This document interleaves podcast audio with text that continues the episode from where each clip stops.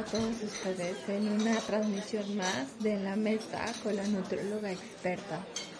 Yo soy Leslie Monteagudo, soy la nutróloga experta y estoy muy contenta de estar aquí frente a este micrófono para poder hablarte de este tema sumamente interesante.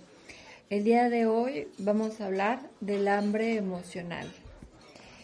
Pues bien, primero que nada quiero agradecerte que estés escuchando este podcast y la verdad eh, cada vez he tenido una mayor respuesta hacia él, así que estoy muy agradecida contigo y con todos mis radioescuchas que están en diferentes partes del mundo. Quiero pedirles que eh, si les gusta este podcast, por favor lo compartan. Además, también me pueden dar un review, me, eh, pueden calificar este podcast y también pueden dejar sus comentarios los cuales me, me ayudarían mucho a mejorar este tipo de transmisiones y sobre todo hablar de los temas que a ti te interesan. El día de hoy, como te lo comenté, bueno, eh, voy a hablar del hambre emocional y también voy a hablar un poco más de la ansiedad por comer. Este es un tema muy, muy común en consulta sobre todo en estos tiempos en donde estamos encerrados en casa por el confinamiento que está produciendo la pandemia de COVID-19. Y bueno, eh, justamente como es un, un, tema de consulta muy repetitivo y además que yo detecto en casi todos mis pacientes, decidí hablar de, este tema y vamos a explicar un poquito más en qué consiste y cuáles pueden ser unas estrategias eh, efectivas para poder gestionar estas emociones y que no nos las llevemos al plato y del plato a nuestra boca. Primero me gustaría explicarte cuál es la diferencia entre el hambre fisiológica y el hambre emocional. El hambre fisiológica es aquella que está regulada por diferentes hormonas y, que estas hormonas son secretadas en nuestro cuerpo. Entonces, eh, cuando nosotros tenemos ciertos niveles de glucosa en nuestra sangre, empiezan a desencadenarse estas reacciones eh, de secreción en donde van a intervenir diferentes hormonas. Dentro de ellas está la insulina, está el glucagón, está el cortisol, que son hormonas eh, estratégicas en el control del hambre fisiológica. Entonces, em, esta hambre fisiológica la podemos identificar muy fácilmente. Más adelante les explicaré la diferencia con el hambre emocional pero si es algo que puede determinar incluso que estemos felices o que estemos enojados. Hay personas que cuando tienen mucha hambre fisiológica están enojados porque quieren comer. Entonces este tipo de emociones se pueden desencadenar porque no le estamos dando el alimento que el cuerpo necesita.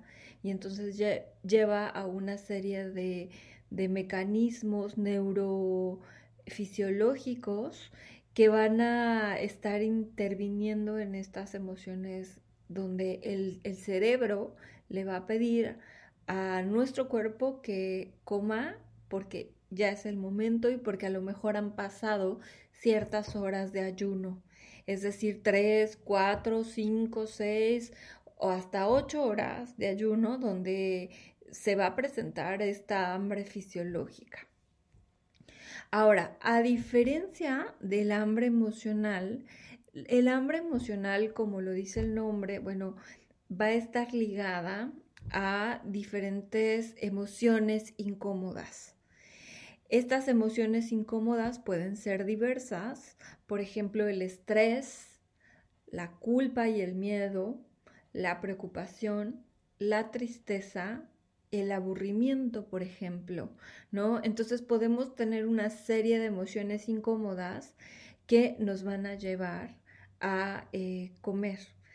Eh, dentro de estas emociones también está la ansiedad, ¿no? Entonces esta ansiedad que está ligada a otras como la preocupación, el miedo, la incertidumbre. Entonces toda esta serie de emociones incómodas son las que van a desatar un hambre eh, distinta. El cuerpo va a estar buscando el querer comer algo y eh, va a tener que ser en el momento. Ahorita les voy a presentar un ejemplo clásico donde se puede desatar un hambre emocional y bueno, básicamente esas son las diferencias. ¿Cómo vamos a identificar el hambre fisiológica del hambre emocional? Bueno, primero que nada, el hambre fisiológica nos puede generar ruidos gastrointestinales, eh, vamos a tener horarios, ¿no? O sea, a lo mejor a las 3 es mi hora de comer y entonces si se me pasa media hora más o una hora más, ya estoy teniendo esa hambre, tiene una estructura. También después de haber comido vamos a tener mayor saciedad. Entonces eh, vamos a, cubrir esa sensación de, que ya comimos, de que nos sentimos bien, nos sentimos este, plenos y satisfechos. A diferencia del hambre emocional, donde el hambre emocional va a presentar ese deseo incontrolable de querer cierto tipo de alimentos, por ejemplo, chocolates, papas fritas, pan con cajeta, galletas, ¿no? Y, estos alimentos pueden estar ligados, o más bien están ligados completamente a una de las emociones que ya habíamos platicado anteriormente. Esta no va a tener horario, se va a presentar en cualquier momento y eh, el sentido de satisfacción va a ser temporal. Es decir, una vez que hayamos comido estos alimentos, eh, la, eh, vamos a cubrir esa hambre emocional, pero por algunos momentos y después vamos a sentir otra vez estos deseos incontrolables de querer comer.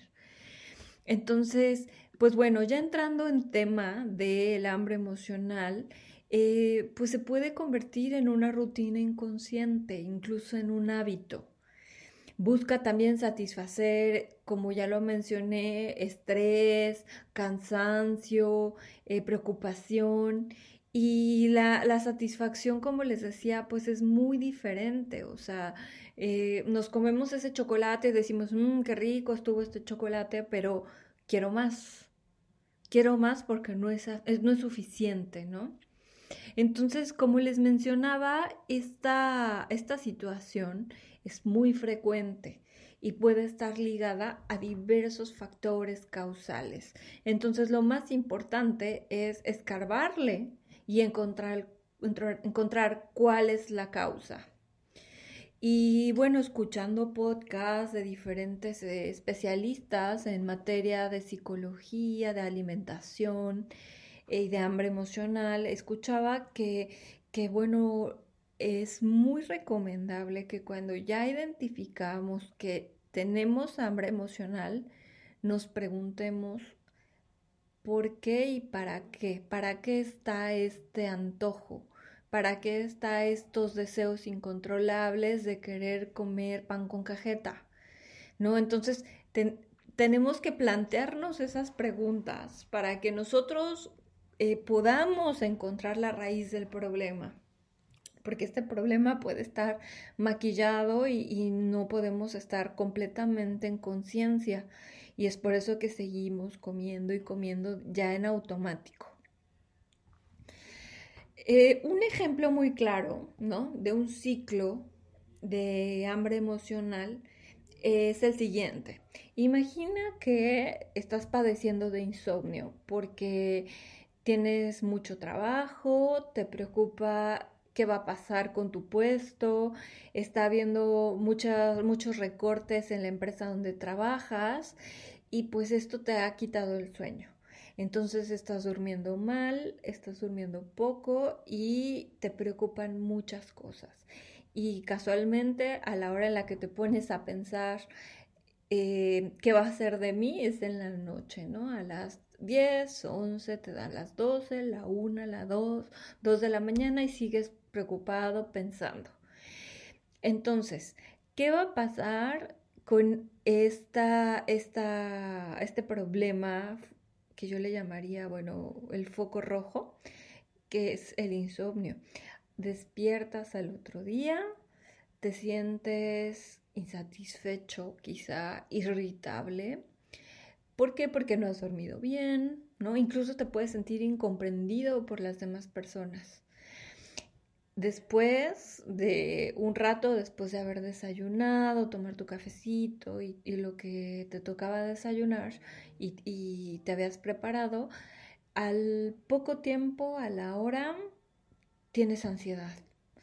Y te preocupa algo y no sabes qué es y entonces te, te empiezas a poner muy nervioso, te, te, preocupa algo pero no sabes y prefieres ir a la cocina que está justamente al lado de donde está tu escritorio, donde estás haciendo home office, ¿no? Y vas y te das una vuelta al refrigerador para ver qué encuentras. Te estás dando cuenta que necesitas cierto tipo de alimentos eh, y estás buscando pizza o estás buscando algo con pan, algo salado, algo crocante y bueno, te encuentras con las rebanadas de pizza del día anterior que, que sobraron a la hora de la comida. Entonces te comes una rebanada, te comes una segunda, te comes incluso una tercera y dices, ya, estoy satisfecho. Pasa una, pasa dos horas, a veces no pasa ni una hora y sigues insatisfecho y quieres seguir comiendo. Entonces esta satisfacción momentánea, temporal, te empieza a generar otra vez angustia, otra vez te sientes irritable, te das cuenta que no estás completamente satisfecho y además no, no tienes saciedad. Es decir, no, sientes esa plenitud como cuando es hambre fisiológica. Ese es el caso más común y, es un ejemplo de cómo se puede desatar un episodio de hambre emocional. Y es muy cierto, ¿no? Que, que a veces nos dan estas soluciones temporales no en consulta. Y yo, yo me he dado cuenta que varios especialistas recomiendan ciertos tips, ¿no? Incluso yo tengo algunos en mi, en mi Instagram donde digo, bueno, si tienes un poco de ansiedad, ¿qué alimentos te recomiendo? Que comas, ¿no? Y dentro de ellos están los crudités, a lo mejor yogur con fruta, nueces, ¿no? Para que mejor en esos momentos pues estés a lo mejor comiendo un alimento eh, que te pueda nutrir más, ¿no? Pero esa no es la solución en realidad.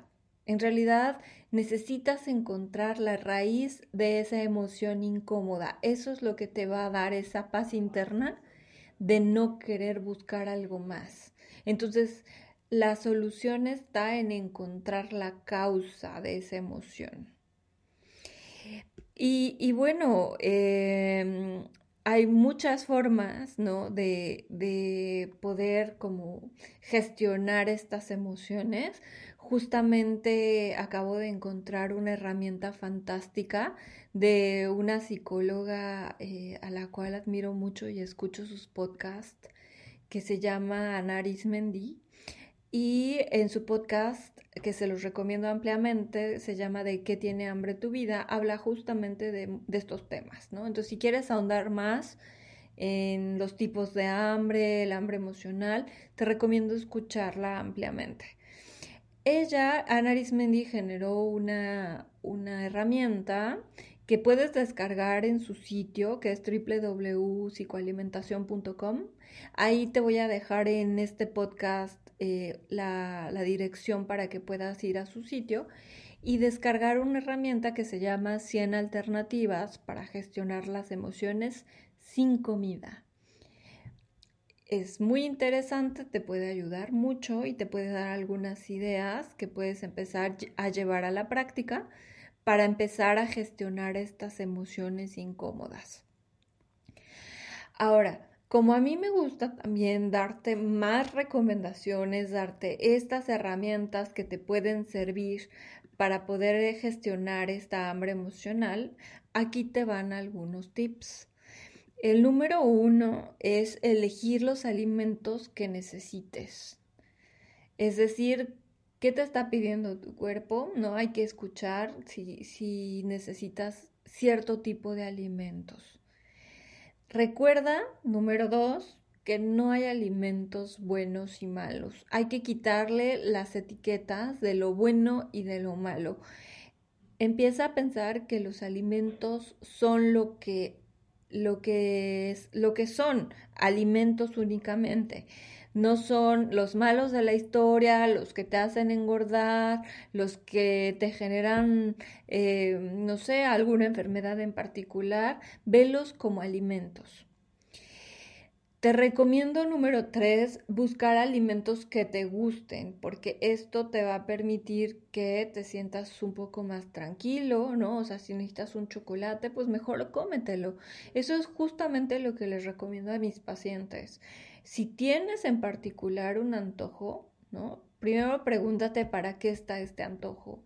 Y si realmente lo que estás necesitando es un apapacho emocional, pues cómete el alimento y disfrútalo, sin culpa, porque esta cultura de culpa es tan fuerte que a veces empezamos a generar una serie de pensamientos negativos que no nos van a llevar a ninguna parte el porque me lo comí, sigo gorda, no puedo bajar, es por mi culpa, me siento mal. Entonces esta cadena de pensamientos disfuncionales no te van a ayudar en nada. Entonces busca alimentos que te gusten, cómelos, disfrútalos y, y listo. Y bueno, como te mencionaba, número cuatro, pues no hay alimentos que te quiten la ansiedad por comer. O sea, no existe la pócima mágica donde si te comes un bowl de pepinos, eh, se te va a quitar. O sea, o si te comes todas las zanahorias que quieras, se te va a quitar. O bebe mucha agua, tampoco es la solución. Estas pueden ser estrategias que te pueden ayudar poco a poco a que bueno, a lo mejor busques alimentos más crocantes, con más fibra, que te puedan brindar de cierta manera un poco más de saciedad. Sin embargo, no son la solución, no son eh, los alimentos mágicos que van a solucionar, que te van a, te van a calmar esa emoción. Ojo. La solución radica en trabajar con tus emociones. Y este trabajo requiere de, primero, voluntad, ¿no? El darte cuenta que tienes hambre emocional constante. Hay muchas personas que tenemos hambre emocional, o sea, no te preocupes, no te angusties, no eres la única en el mundo. Creo que en estos momentos, como lo mencionaba, por las circunstancias, por el ambiente, la situación que estamos viviendo actualmente, creo que esto sí nos está llevando a que pues esta hambre emocional salga, ¿no? A la luz. Y que muchas de, de, de, estas emociones que tenemos como ahí atoradas se reflejen queriendo comer. Entonces es algo muy común, no eres la única persona, siéntete acompañada. Ahora, lo más importante es enfrentar la emoción, no ignorarla. No decir, ah, bueno, ya, quién sabe qué tengo y me voy a comer estas galletas. No. Es, ok, tengo hambre emocional, mi cuerpo me está pidiendo galletas con chispas. Bueno, a ver, ¿por qué me está pidiendo esta, este alimento? ¿No? Y segundo, ¿para qué me está pidiendo este alimento mi cuerpo? Te recomiendo ampliamente que si quieres trabajar más a fondo tus emociones, acudas a un profesional especializado en psicología que te pueda ayudar a darte estas estrategias que necesitas para poder vivir más en armonía, para estar más feliz, para sentirte íntegro, completo, para que puedas trabajar con estas emociones de enojo, de estrés, o a lo mejor esta crisis que estás teniendo por el encierro. Quizá también se deba a la convivencia contigo mismo, ¿no? Y que tienes que aprender a trabajar contigo mismo muchos aspectos de, de autoaceptación, de, de, de autoconfianza también. Entonces es muy importante trabajarlo de la mano de un especialista. ¿Qué te recomiendo también que tomes en cuenta para comenzar a, indagar más allá eh, de, de, esta emoción que te está llevando impulsivamente a comer todos los días por las tardes y al picoteo en la cocina, en el refri y en todas partes, ¿no? Bueno, yo sé que eh, seguramente ya lo has escuchado, la meditación, ¿no? La meditación es un tema mm, de actualidad que cada vez está saliendo más a la luz de toda esta serie de beneficios que te aporta. Entonces, eh, busca herramientas que te puedan ayudar a comenzar a meditar. Puedes buscar audios, puedes buscar podcasts, puedes buscar incluso eh, YouTube, aplicaciones en el, en el celular. Existen varias aplicaciones, te voy a dejar también una lista de aplicaciones para que puedas comenzar a descargarlas, a explorarlas, a llevarlas a la práctica. Quizá te pueden ayudar a que comiences este buen hábito de la meditación. Tienes que hacerlo poco a poco porque eh, necesitas ir adentrándote, ¿no? Y encontrar la meditación o el tipo de meditación que va contigo. Pero bueno, más vale comenzar de una vez y, y, quizá no puedas empezar a explorar este mundo tan interesante que te va a ayudar a sentirte en calma, en paz y que puedas eh, tener una evolución con estas emociones incómodas que te rodean. Otra estrategia importantísima, eh, pues es la educación nutricional, ¿no? Y, aquí quiero detenerme porque, eh, bueno, este papel corresponde a, a, pues a tu nutriólogo, le corresponde explicarte, no solo darte una dieta y ya, no, no, esa no es la solución.